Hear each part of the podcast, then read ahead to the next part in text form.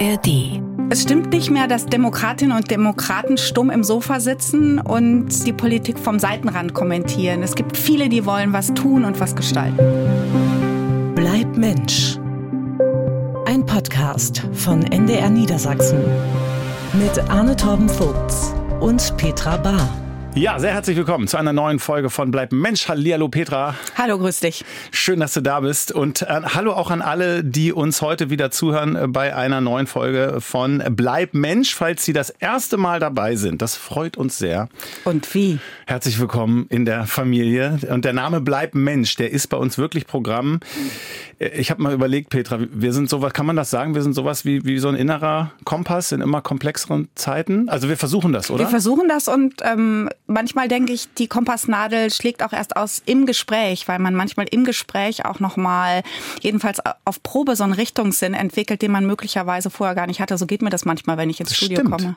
Das ist wirklich so. So, also das Könnte Gespräch selber passieren. entwickelt etwas. Also, was machen wir? Wir fragen uns in diesem Podcast, wie wir angesichts dessen, was da auf uns draußen einprasselt, an Zumutungen, an Herausforderungen, wie wir da Mensch bleiben können. Und das heißt, in der heutigen Folge besonders finde ich, wie wir Wesen bleiben können, die miteinander statt gegeneinander agieren und die die Würde jedes Einzelnen achten. Das äh, formuliere ich heute so, weil wir uns heute fragen, wie wir auch Demokraten bleiben. Und darum genau würde ich sagen, geht es heute in dieser Folge. Mein Name ist Arne Torben Fuchs. Ich bin Radio- und Fernsehmoderator und Journalist beim NDR. Petra, wer bist du? Ich bin Petra Bahr, Regionalbischöfin ähm, in Sprengel Hannover. Das ist so ein größerer Bereich mit ähm, Gemeinden in Stadt und Land. Und deswegen Theologin, Pastorin. Und Mitglied im Deutschen Ethikrat. Das stimmt. Und ähm, genau, wir machen uns Gedanken über Gott und die Welt und das, was da draußen alles passiert. Und wir schauen uns heute an, wie Hunderttausende Menschen, ich glaube mittlerweile sind es fast eine Million in Deutlich Deutschland. über eine Million. Ist so, ja? Ja. in Deutschland auf die Straße gegangen sind, um, äh, manche Beobachter sagen, um die Demokratie zu retten. Wir beide waren dabei, Petra, 35.000 Menschen in Hannover. Ich stand im Publikum mit äh, Frau und Kind und du oben auf der Bühne als Rednerin äh, neben anderen. Wie war's? Es gab kalte Füße und Gänsehautgefühl in jeder Hinsicht, weil ich jetzt auch nicht so eine Berufsprotestantin in dem Sinne bin, dass ich ständig auf Demos gehe, sondern wirklich nur, wenn ich den Eindruck habe, ich muss dahin, weil mir das Anliegen so wichtig ist. Und von oben auf 35.000 Menschen zu gucken, allen Alters, mit Kindern auf den Schultern ihrer Eltern, ähm, mit Menschen in Rollstühlen und an Rollatoren, eine ganz ähm, bunte Mischung auch an Haarfarben und Kleidung, wo man merkt, da trafen sich wirklich ganz viele, die sich normalerweise nicht auf ein Anliegen einigen könnten. Das fand ich sehr bewegend. Ich hatte ähm, phasenweise wirklich, meine Frau guckte irgendwann rüber und sagte, weinst du so? Also ich hatte wirklich Tränen in den Augen und ich glaube aus mehreren Gründen. Zum einen, weil ich dachte, es ist schon es ist ganz schön brisant, dass das nötig ist so. Ja. Das war der eine Gedanke. Dann hatte ich meinen Kleinen auf den Schultern und dachte, boah, wird der auch mal in so einer Welt, in der ich groß geworden bin, groß worden, wo so vieles einfach so selbstverständlich, wo wir quasi Demokratie einfach konsumieren konnten, ohne irgendwie äh, die zu erarbeiten und dafür zu kämpfen. Und ähm, zum Dritten, weil ich das Gefühl, das schon war doch ein tolles Gefühl, wie so die leise Mehrheit dann irgendwie auf einmal doch aufbegehrt. So manche sprechen ja davon von einem Ruck, der da durchgeht. Manche von einem, ich habe gelesen, irgendwo demokratisches Wunder. Wir wollen das mal heute so ein bisschen einordnen, weil man sich ja doch auch leicht treiben lässt, so ein bisschen und tragen lässt. Ne? Also das Gefühl war überwältigend. Und ich frage mich jetzt, okay, wohin führt es und was kann daraus erwachsen? Hast du darauf jetzt schon, also es ist sehr früh ne, dafür sowas, aber wie schätzt du es aktuell ein? Also als erstes freue ich mich, dass so wahnsinnig viele Menschen auf die Straße gegangen sind, von denen sicher, und ich weiß, dass viele noch nie in ihrem Leben auf einer Demo waren oder zum letzten Mal vor 30 Jahren. Ähm, und viele auch gesagt haben, sie gehen mit äh, für die Zukunft ihrer Kinder und ihrer Enkel auf die Straße und sie sind eigentlich das gar nicht gewohnt. Äh, manchmal hat man ja den Eindruck, es gibt nur noch Interessengruppen, die für ihre Interessen auf die Straßen gehen oder die ganze Republik blockieren. Und das hat ja durchaus sein Recht, aber in diesem Fall war das ja etwas anderes. Es trafen sich eben Menschen aus ganz unterschiedlichen Milieus, mit ganz unterschiedlichen Herkünften und auch Anliegen. Und eine Sache brannte ihnen allen unter den Nägeln, deutlich zu machen, diese Staatsform, so verlässlich oder auch verletzlich sie ist, ist eine, die wir unbedingt verteidigen wollen. Selbst wenn wir mit der Regierung nicht zufrieden sind oder mit vielen Entwicklungen in diesem Land nicht zufrieden sind. Es gibt einen Grundkonsens. Diese verfasste rechtsstaatliche Demokratie, die wollen wir unbedingt erhalten und wir wollen das auch mal zeigen und rauskommen aus dieser Ohnmacht und Sorge auf dem Sofa. Ich glaube nämlich, dass viele nicht nur wegen der Zukunft der Demokratie auf die Straße gegangen sind, sondern weil sie den Eindruck hatten, wir müssen unserer Sorge und auch unserem Ohnmachtsgefühl einmal Ausdruck verleihen. Und wenn man das mit vielen tut, verschwindet ja die Ohnmacht auch sofort. Mhm. Deswegen sind viele, glaube ich, auch für sich selbst auf die Straße gegangen und nicht in erster Linie für ein höheres Anliegen, was aber auch völlig legitim ist, glaube ich. Deswegen war das auch so emotional und deswegen gibt es natürlich jetzt auch vom Seitenrang sehr viel kritische Kommentare nach dem Motto Gratismut und das ist ja easy und das kostet ja nichts. Mhm. Also glaub, so, so eine Fühlgut ja, und es ist einfach Bewegung nur so eine, und genau. man feiert sich so ein bisschen selber und aha. So ist es. Dann kamen auch so ganz spöttische Kommentare. Das ist jetzt so der Kirchentag der Demokratie. Abgesehen davon, dass nichts großartiger sind, ist als tolle Kirchentage. Aber es wird dadurch so abgewertet. und mhm. das finde ich deswegen so irritierend, weil wir ja gleichzeitig ganz viel politische Demonstrationen hatte, bei denen man eigentlich permanent sich selber auch klar machen musste, das ist ihr gutes Recht, selbst wenn man die Anliegen nicht teilt und vielleicht auch die Art des Demonstrierens nicht. Und jetzt ausgerechnet hier, wo wirklich die breite Mitte der Gesellschaft, und das meint ja nur Leute mit ganz unterschiedlichen politischen Präferenzen auch, zusammensteht, dann deutlich zu machen, ja, das ist ja billig gewesen. Und mhm. ähm, die Kritik ist ja immer, das kostet euch nichts, das ist ja kein echtes Wagnis, ihr tut gerade so, als sei es 1933. Was mich daran so ärgert, ist, ich glaube wirklich niemand, jedenfalls niemand den oder die ich kenne, hat auch für eine Sekunde gedacht, sie sei da in irgendeiner Weise gefährdet oder im Widerstand oder würde was Mutiges tun oder gehöre jetzt zur Weißen so, Rose. Was ja? sozusagen diese Erhöhung, die ja, kritisiert wird, äh, so ähm, untermalen würde sozusagen. Genau, okay. genau mhm. als würden die Leute sich jetzt moralisch überheblich und ja. großartig fühlen. Ich glaube, sie fühlten überhaupt erstmal wieder so etwas wie eine Gemeinschaft. Und das haben mir auch viele hinterher gesagt. Also gerade auch die, die eher so im blauen Kaschmirmantel da standen oder auch so ein bisschen älteres Semester Semester sind, die möglicherweise mit so einem blöden Spruch wie nur links ist nicht rechts wirklich gar nichts anfangen können, die gesagt mhm. haben, wir wollten uns trotzdem da zeigen, damit eben nicht der Eindruck entsteht, das sind diejenigen, ähm die sich moralisch irgendwie ähm, sowieso als die Besseren fühlen, ja. sondern das sind wir, die wir uns Sorgen machen. Ich glaube, ein, ähm, ein Beweis dafür, was du gerade ähm, gesagt hast, ist auch die Spontanität ja. dieser Sache. Es ist nicht lang geplant, es ist nicht wie bei den Bauernprotesten vielleicht orchestriert orchestriert lange, sondern es, es war ad hoc relativ schnell und bums waren die Leute da. Ich glaube, das ist auch ähm, ähm, wirklich ähm, besonders gewesen an dieser Sache. Und ähm, es gibt einen Konfliktforscher, Andreas Zick, der sagt auch, die Breite sei bemerkenswert gewesen. Es waren nicht nur die erwartbaren, urban gebildeten, engagierten Milieus, sondern eine recht generationenübergreifende Zivilgesellschaft. Also vielleicht breiter, als man das vielleicht sonst von diesen Demos bunt gegen braun kennt. Und bei mir war es auch so, was mich auch noch so gerührt hat, war, ich hatte ich, Freunde im Ausland, die wirklich auch gesagt haben in den letzten Monaten, sag mal, was ist eigentlich bei euch los? Ihr habt da so einen Höcke, der redet ja. wie Hitler. 20 Prozent der Leute wählen, würden die wählen? Gab es ja irgendwie schon mal, was passiert da bei euch? Wir dachten, ihr seid quasi immun. Und das diese Bilder jetzt, das hilft so ein bisschen so in meiner Außenwahrnehmung an, die Freunde im Ausland so, ah, ah okay, okay, also das gibt es quasi, es gibt ähm, dagegen Protest. Es gibt Leute, die sagen, wir haben Angst davor und es reicht uns und wir wollen das jetzt auch zeigen. Ich hatte irgendwie auch gehört, dass diese bisher leise breite Mehrheit den öffentlichen Raum zurückerobert. Genau, das ist ja sowieso in der Pandemie so ähm, gewesen, dass die öffentlichen Räume zugig und gefährlich und unangenehm wurden. Und jetzt wurden sie plötzlich eben wieder bevölkert von Menschen, die nicht befreundet sind, die nicht eine Interessengruppe vertreten oder in einer Partei sind, sondern die sich darüber finden, dass sie sagen, es gibt eine Grenze. Und was ich so faszinierend finde, in der Tat, dass es nicht das urbane Milieu war, sieht man ja etwa an so einem Bundesland wie Niedersachsen. Es sind die Mittelzentren Zentren gewesen. Es sind auch kleine Städte gewesen. Und es sind häufig ja auch Vereine gewesen, die das auf den Weg gebracht haben. Teilweise jung, kleine Wirtschaftsvereine, ähm, Zivilgesellschaft, Religionsgemeinschaften, die Freiwillige Feuerwehr. Solche Gruppen, die gesagt haben, so, wir wollen ein Zeichen setzen. Und das heißt, es gibt das alles noch. Es gibt eben eine Zivilgesellschaft, die ist organisiert oder nicht organisiert. Und dieser Abgesang darauf, dass alle im Grunde sowieso nur noch ihr eigenes verfolgen. Sich radikalisieren. So. Und auch Spaltung. ganz unbedingt immer nur ihre Anliegen verfolgen, wurde jedenfalls äh, für einen Moment mal gestoppt.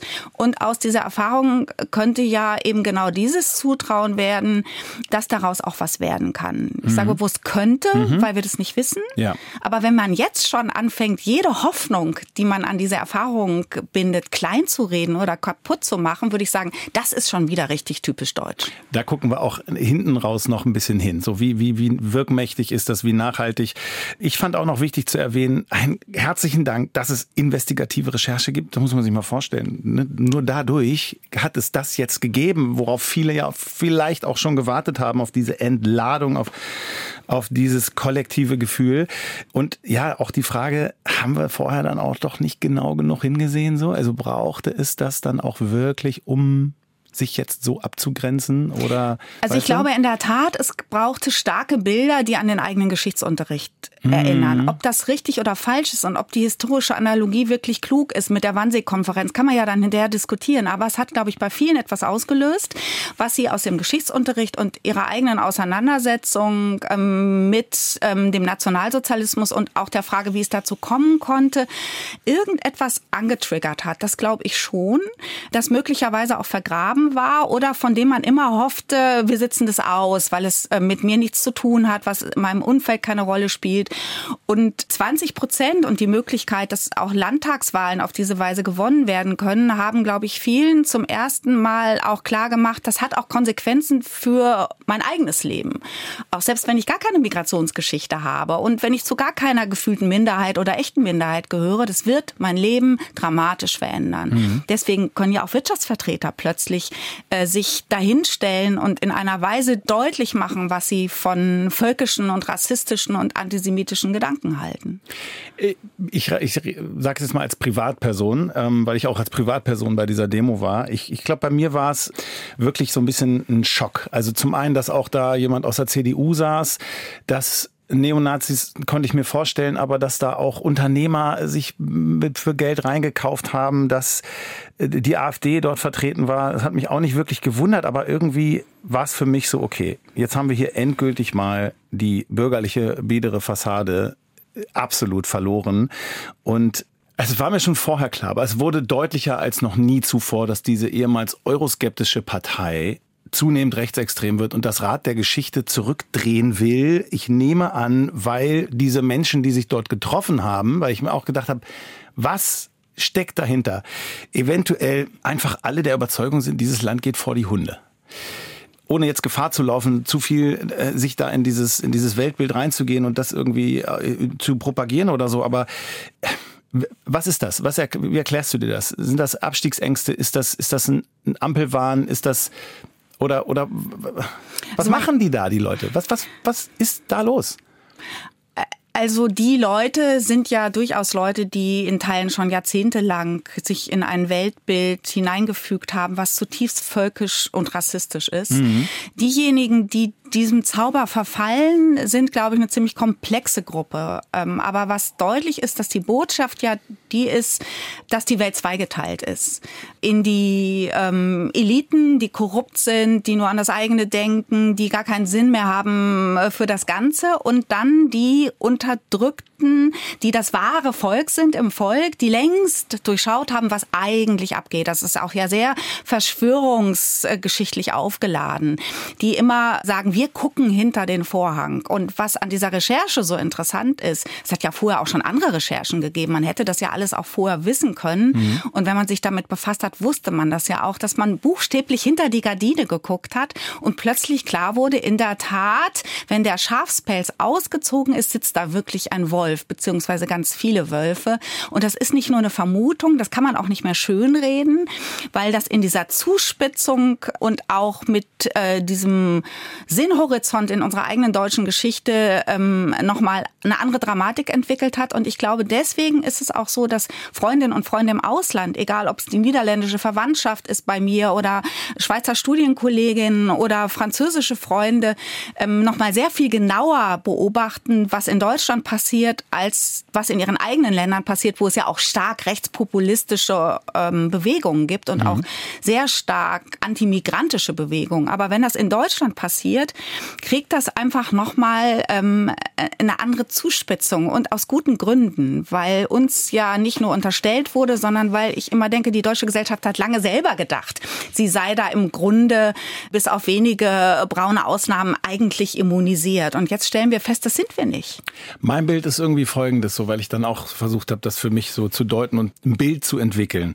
Und zwar, dass ich so denke, okay, wenn man es ganz grob fassen will, ist es irgendwie, fühlt es sich an wie zwei Lager. Wir haben so Systemgegner und wir haben, wie wir gesehen haben, auf den Straßen Systemunterstützer oder, oder Systembewahrer. Ähm, und sagen wir mal 80-20, diese Zahl, das ne, man sagt ja 22 Prozent AfD, glaube ich, bundesweit. Das hast du in vielen Zahlen, ob EU-Skeptiker, auch da 80 Prozent sind eigentlich für die EU, 20 dagegen. Ähm, ich glaube, 80 Prozent der Deutschen halten die Demokratie noch für die beste Staatsform. Das heißt 20 Prozent nicht. Also dieses, die, so, so diese Blockbildung, die, die sieht man in Zahlen immer wieder.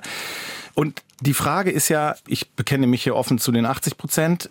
Was kann man als Einzelner dagegen machen und, und was ist auch meine Rolle? Und dann habe ich so drüber nachgedacht, ich, eben habe ich gesagt, privat war ich bei der, bei der Demo, aber beruflich bin ich ja nur irgendwie auch in so einer exponierten Stellung als Journalist. Ähm, und da habe ich so gedacht, okay, ich bin eigentlich Systemkritiker von Berufswegen. Das ist mein Auftrag, kritisch auf das System zu gucken, den Finger in die Wunde zu legen. Aber mir fehlt wirklich die, ich formuliere es mal so, mir fehlt die Fantasie, mir eine andere Staatsform vorzustellen, in der die Dinge besser laufen. Insofern äh, bin ich eben doch auch System quasi dann doch bewahr, also Kritiker, aber irgendwie auch Bewahrer. Ich habe mich neulich, ich, ich unterhalte mich wirklich sehr viel, ich frage dich gleich mal, ob du das kennst, mit Leuten.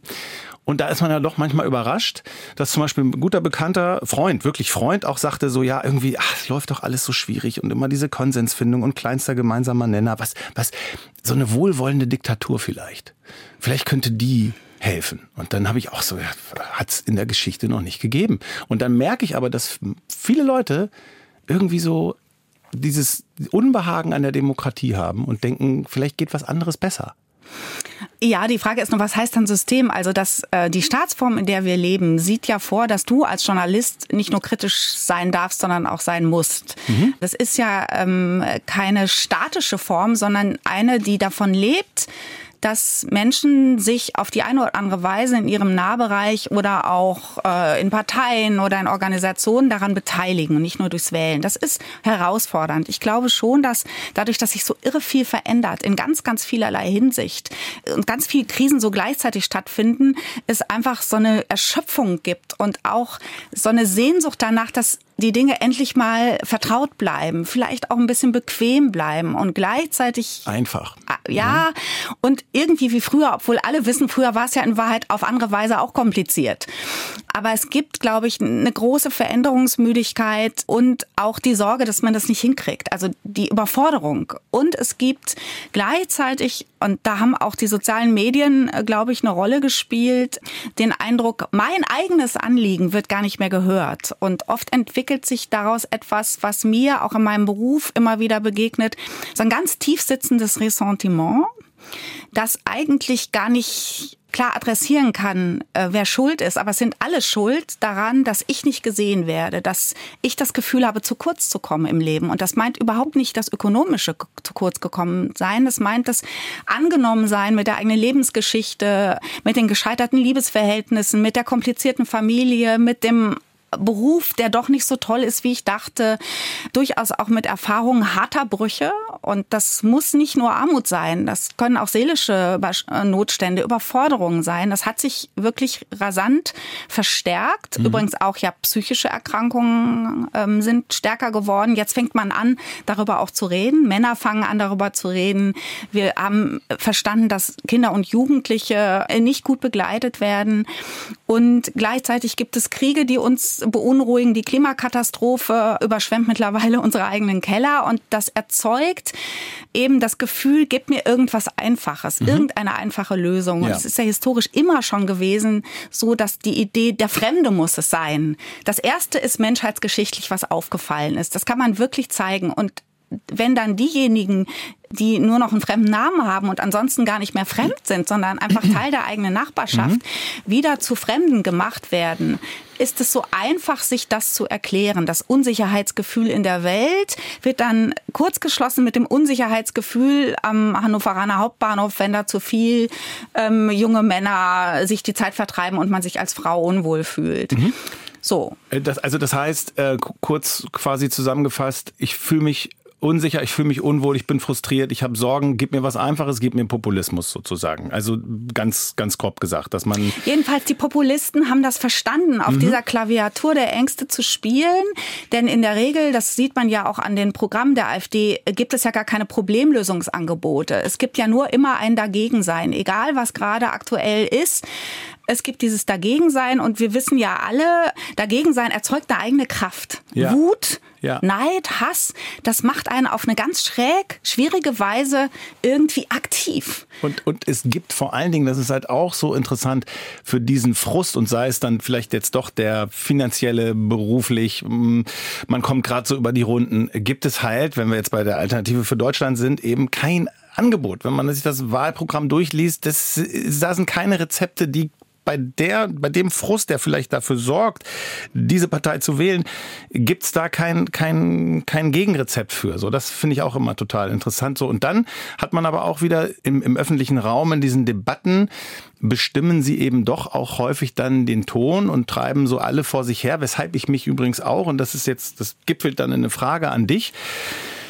dass ich mich auch beruflich frage, okay, wie, wie positioniere ich mich? Ich meine, ich bin journalistisch ausgebildet. Also ich muss neutral, ich muss objektiv ähm, berichten, keine Partei ergreifen, sondern jede Partei, sofern demokratisch gewählt, gleich behandeln. Das heißt vor allem kritisch, inhaltlich zu stellen.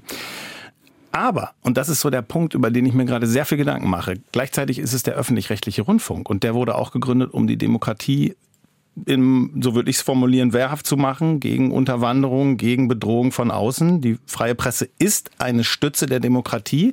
Also wie verhält sich, ähm, wie verhalte ich mich einer Partei gegenüber, die die Demokratie, die die Verfassung, die den öffentlich-rechtlichen Rundfunk abschaffen will, die antidemokratisch ist? Da, ich glaube, das ist so eine total spannende Frage, die viele meiner Kollegen, Kolleginnen haben. Das wäre mal eine interessante Frage für den Ethikrat vielleicht, so eine, quasi eine Aufgabe, ob ihr euch darüber mal Gedanken machen könntet. Verstehst du, was ich meine? Ja, ich verstehe, was du meinst und das beschäftigt mich in der Tat auch. Ich habe den Eindruck, eure wirksamste Waffe oder der größte Schutz, den ihr bieten könnt, ist nicht über populistische Entwicklung Entwicklung, nicht nur über die AfD, sondern auch über das völkische Denken, über Formen des Rassismus zu reden, indem ihr zum einen diese O-Töne liefert. Das war ja das investigative Meisterstück, dass man mal gemerkt hat, hinter die Gardine gucken ist, so reden die wirklich. Also diese Entlarvung im Sinne einer Aufklärung, Selbstentlarvung. Was dann aber nicht passieren darf, dass man, ist man das mal komplett unkommentiert lässt. Und das ist, glaube ich, die Schwierigkeit, äh, die Journalistinnen und Journalisten haben an dieser Stelle. Gleichzeitig ist der Vorwurf, ihr würdet äh, bestimmte Stimmen marginalisieren oder ihnen das Mikro abgeben, natürlich, wenn man das mal genau nimmt, gar nicht mehr berechtigt, äh, sondern die Anstrengung, gerade in den letzten Jahren im öffentlich-rechtlichen Rundfunk, ganz, ganz viele unterschiedliche Perspektiven ähm, vorkommen zu lassen, erzeugt ja ein neues Problem. Wie moderiert man das eigentlich? Äh, wie setzt man das ins Verhältnis? Und für mich als Seelsorgerin und nicht nur als öffentliche Theologin, sondern als Seelsorgerin merke ich, dass dieses tief sitzende Ressentiment, das Menschen haben, das ja auch durch keine Religion mehr korrigiert wird, dieses Grundgefühl, ich komme hier zu kurz. Mhm. Ähm, und äh, ihr seid mir was schuldig, dass sich das verbreitert und das kann man nicht durch Katheder, Kanzeln oder Moderation im Fernsehen lösen. Man braucht einfach Erfahrung des Angenommenseins in seinem Alltag. Ich glaube sowieso, dass vor Ort in, in den Nachbarschaften, in den Stadtteilen, in den Kommunen viel mehr passieren muss. Das ist ja auch der unmittelbare Kontakt, den wir alle haben mit dem, was man Politik nennt. Und da kann es eben sein, dass ähm, das, was auf bundespolitischer Ebene diskutiert wird, mich ganz unberührt lässt, ich aber wahnsinnig werde, weil ich jeden Morgen zu spät zur Arbeit komme. Und dann werden die Dinge irgendwann vermischt. Also das, was dann auf der einen Ebene gar nicht funktioniert, wird dann ins große Ganze übertragen und mit mir ins Verhältnis gesetzt und daraus kommt, es zerfällt alles und ich werde nicht wahrgenommen in meiner Not. Mhm. Und das ist eine Aufgabe, finde ich, auch für die Kirchen. Ja, das ist übrigens, das hört man gerade wirklich viel, weil jetzt ja auch die Frage nicht nur ist, okay, wir haben eine Blockbildung, wir haben eine leise Mehrheit, die jetzt lauter wird gegen eine laute Minderheit und die sollen sich jetzt die Köpfe einhauen oder gegenseitig anschreien, sondern es ist ja auch schon die Bemühung da, dass man sagt, so wie kriegt man beide Seiten, wie bleiben die im Dialog und ich habe auch ähm, Karten hier, Schilder gesehen bei der Demo, hey, liebe AfDler, wir wollen euch auch gern zurückhaben. Kommt doch zurück quasi zu uns so. Und dann ist ja auch die Frage, wie man das machen kann, ähm, besonders auch wiederum journalistisch, also weil es auch immer heißt, dann ähm, AfD meinetwegen oder Rechtsextreme politisch stellen. Und ich habe für mich überlegt, okay, wie? Welche Möglichkeiten hat man? Und eine Möglichkeit ist doch eigentlich, finde ich, auch, indem man aufzeigt, wohin, du hast es eben gesagt, dass man sich so nach Einfachheit sehnt und vielleicht äh, nach populistischen, leichten Formeln, indem man doch ganz klar aufzeigt, nicht nur, dass die AfD für die finanziellen oder für die, für die prekären Sorgen, die man hat, nichts anzubieten hat, sondern das einfache populistische Versprechen auch leider häufig nicht funktionieren. Und ich finde, der Brexit mhm. ist noch ein gutes Beispiel mhm. dafür. Mhm nicht nur, dass das quasi eine Volksabstimmung war, sondern ähm, dass man da dachte, okay, wir holen unsere Kontrolle wieder. Das war das Versprechen. Weil man dachte, früher war alles besser. Wir wollen zurück zu einem überschaubaren, nicht so ver verflochtenen, komplizierten System. EU, Brüssel, baff, baff.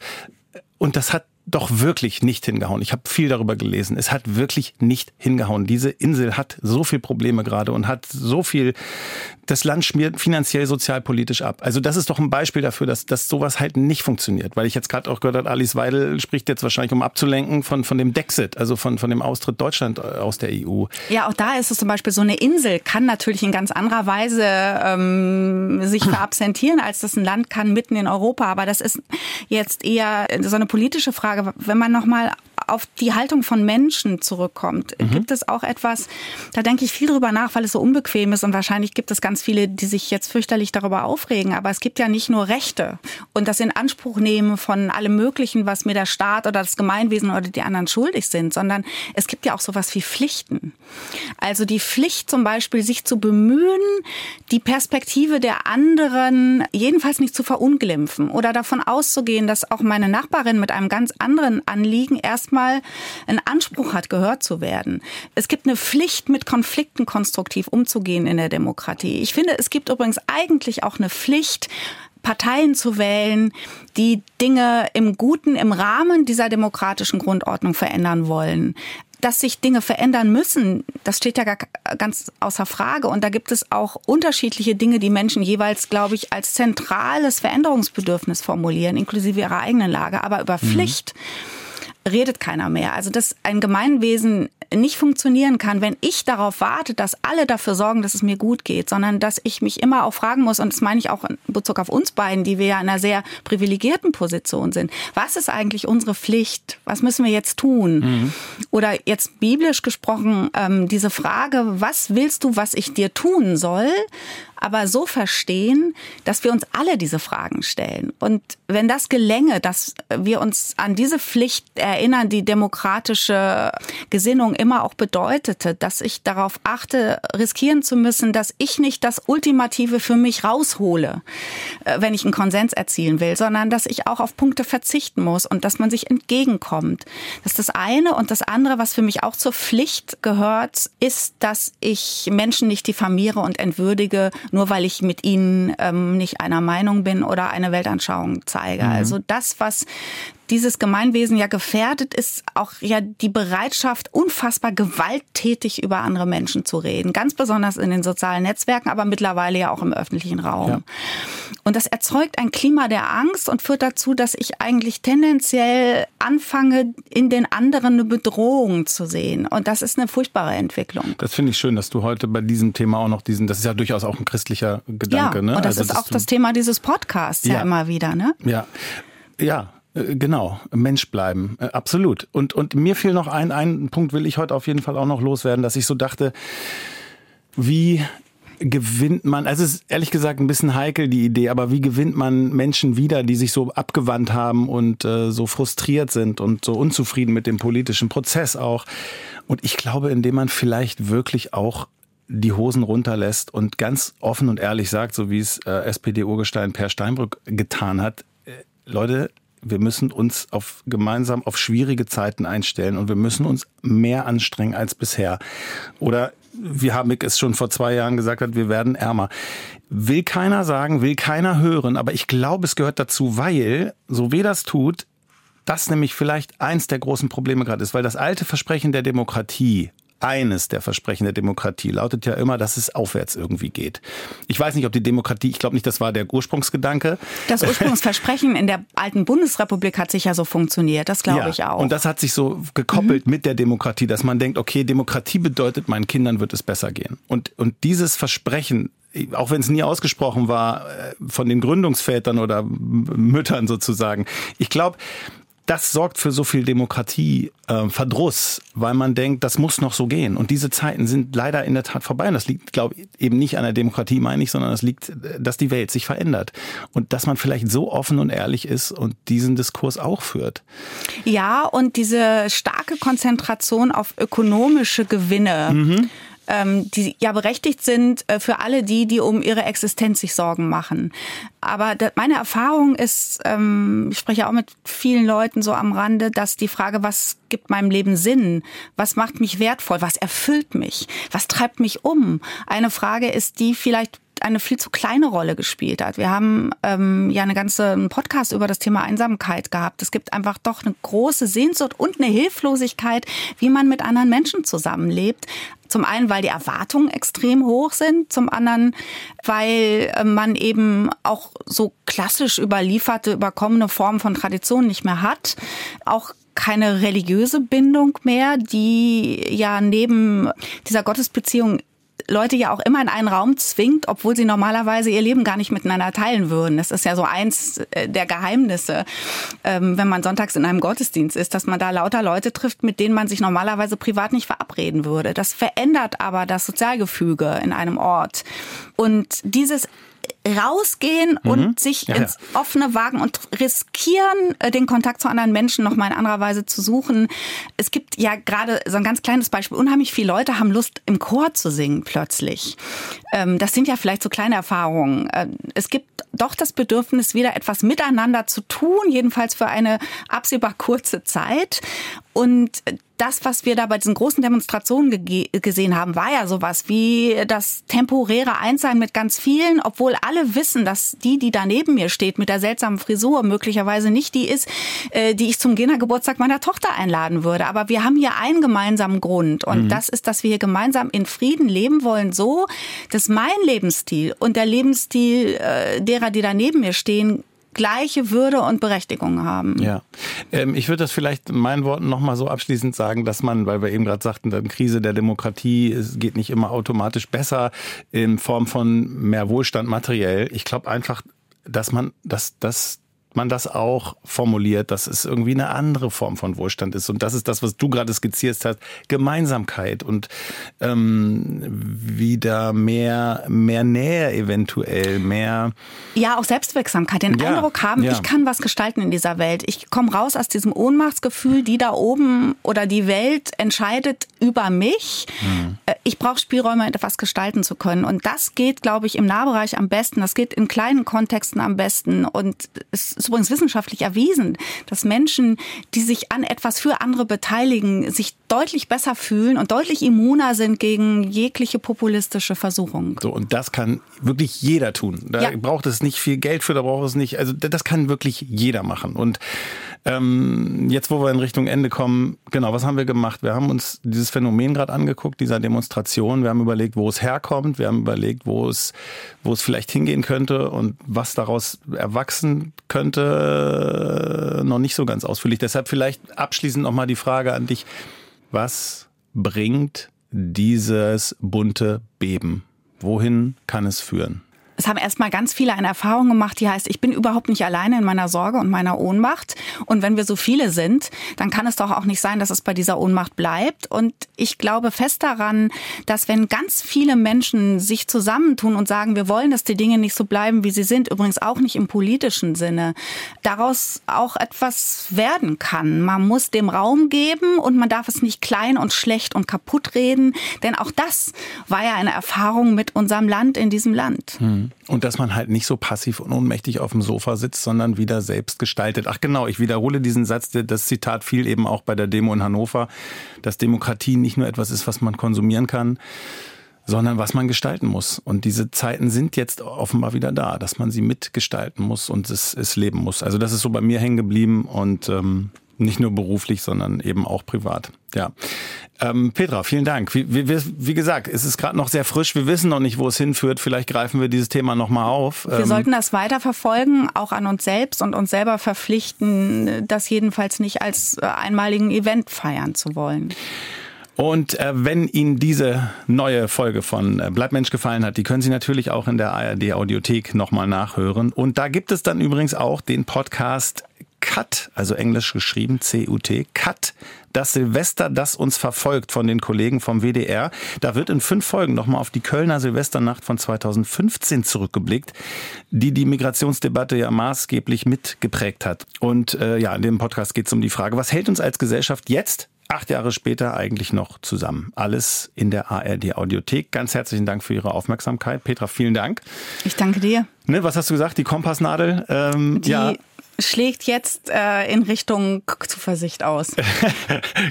Aber sie schlägt noch. Also es ist jetzt nicht so, dass man Nein. rausgeht und sagt, okay, alles klar, ich weiß, woran nee, ich bin und wo es hingeht. Gar nicht. Aber man hat so ein bisschen dran gearbeitet und hat so das Gefühl, äh, so ein bisschen. Also ich würde mal so sagen, wenn wir wüssten, wo es lang geht, könnten wir den Podcast eigentlich beerdigen.